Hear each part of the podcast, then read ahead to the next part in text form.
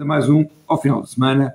Hoje queria comentar um bocadinho convosco a eleição de Pedro Nuno Santos enquanto secretário-geral do Partido Socialista. Pois bem, nós podemos pensar o que é que será melhor para o PSD como adversário nas eleições. Seria melhor ter Pedro Nuno Santos ou seria melhor ter José Luís Carneiro? E a minha resposta é não sei. Por um lado, José Luís Carneiro conseguiria pescar mais nas águas do PSD, ou seja, nas águas do centro, da moderação, José Luís Carneiro poderia ir aí buscar mais votos. Por outro lado, Pedro Nuno Santos terá uma maior capacidade de galvanizar o partido. Conhecendo o Partido Socialista e conhecendo as características de Pedro Nuno Santos, Pedro Nuno Santos terá a melhor hipótese dessa galvanização. Agora pensemos em termos do eleitorado. Eu penso que a escolha do, de Pedro Nuno Santos facilita a vida ao eleitorado. Isto porquê? Porque quando nós tínhamos José Luís Carneiro, tínhamos uma proposta que era relativamente próxima da proposta do PSD. Ou seja, eram duas propostas que se situavam no território da moderação, no território que privilegiava políticas de desenvolvimento, no território europeu, digamos assim. Eram duas. Uma pessoa que quisesse votar um bocadinho mais à esquerda votaria no PS e uma pessoa que quisesse votar um bocadinho, um bocadinho mais à direita votaria no PSD, mas dentro de um universo muito próximo. Ora bem, o eleitorado agora tem a vida facilitada, pois tem duas propostas que são radicalmente distintas.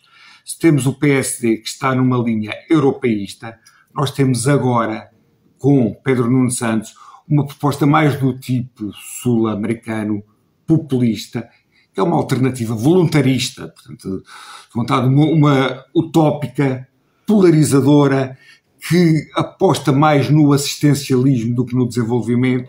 É uma, é uma matriz, conforme eu disse, muito de matriz latino-americana, muito próxima daquilo que era o tipo de discurso e o tipo de forma de estar na política de Hugo Chávez. Portanto, atualmente o eleitor não tem muito que se eh, eh, eh, enganar, digamos assim.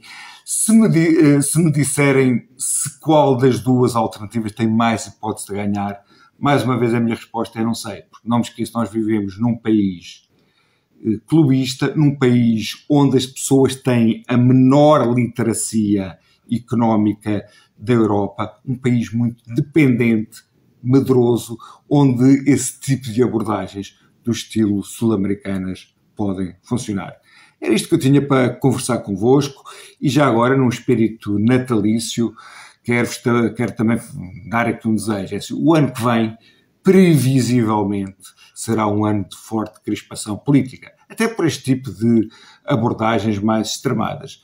Espero que um espírito fraterno que associamos ao Natal consiga ser mantido ao longo do debate político, porque é uma coisa boa estarmos no território da civilidade, no território uh, da, da, discussão sã, e é onde eu espero que se uh, decorra a discussão do ano que vem. Portanto, boas festas a todos, cá nos vemos para a semana.